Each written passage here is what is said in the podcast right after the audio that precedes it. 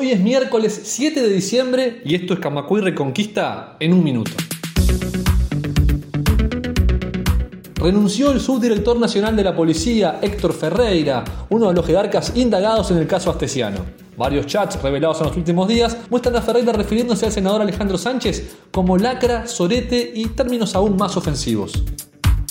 Un minuto. El Banco Mundial aprobó un nuevo marco de alianza con Uruguay con un compromiso de casi 700 millones de dólares. Según informa hoy la diaria, se trata de un acuerdo para los próximos cinco años y el foco estará puesto en adaptar la economía uruguaya al cambio climático y en desarrollar una mayor resiliencia fiscal. Camacuay Reconquista. Aumentan los casos de COVID-19, pero aún no amerita una nueva alerta. Así lo aseguró la viróloga Andrea Del Fraro, quien llamó a seguir monitoreando la situación y continuar con las medidas de prevención no farmacológicas. Radio Camacua, la radio de AEBU.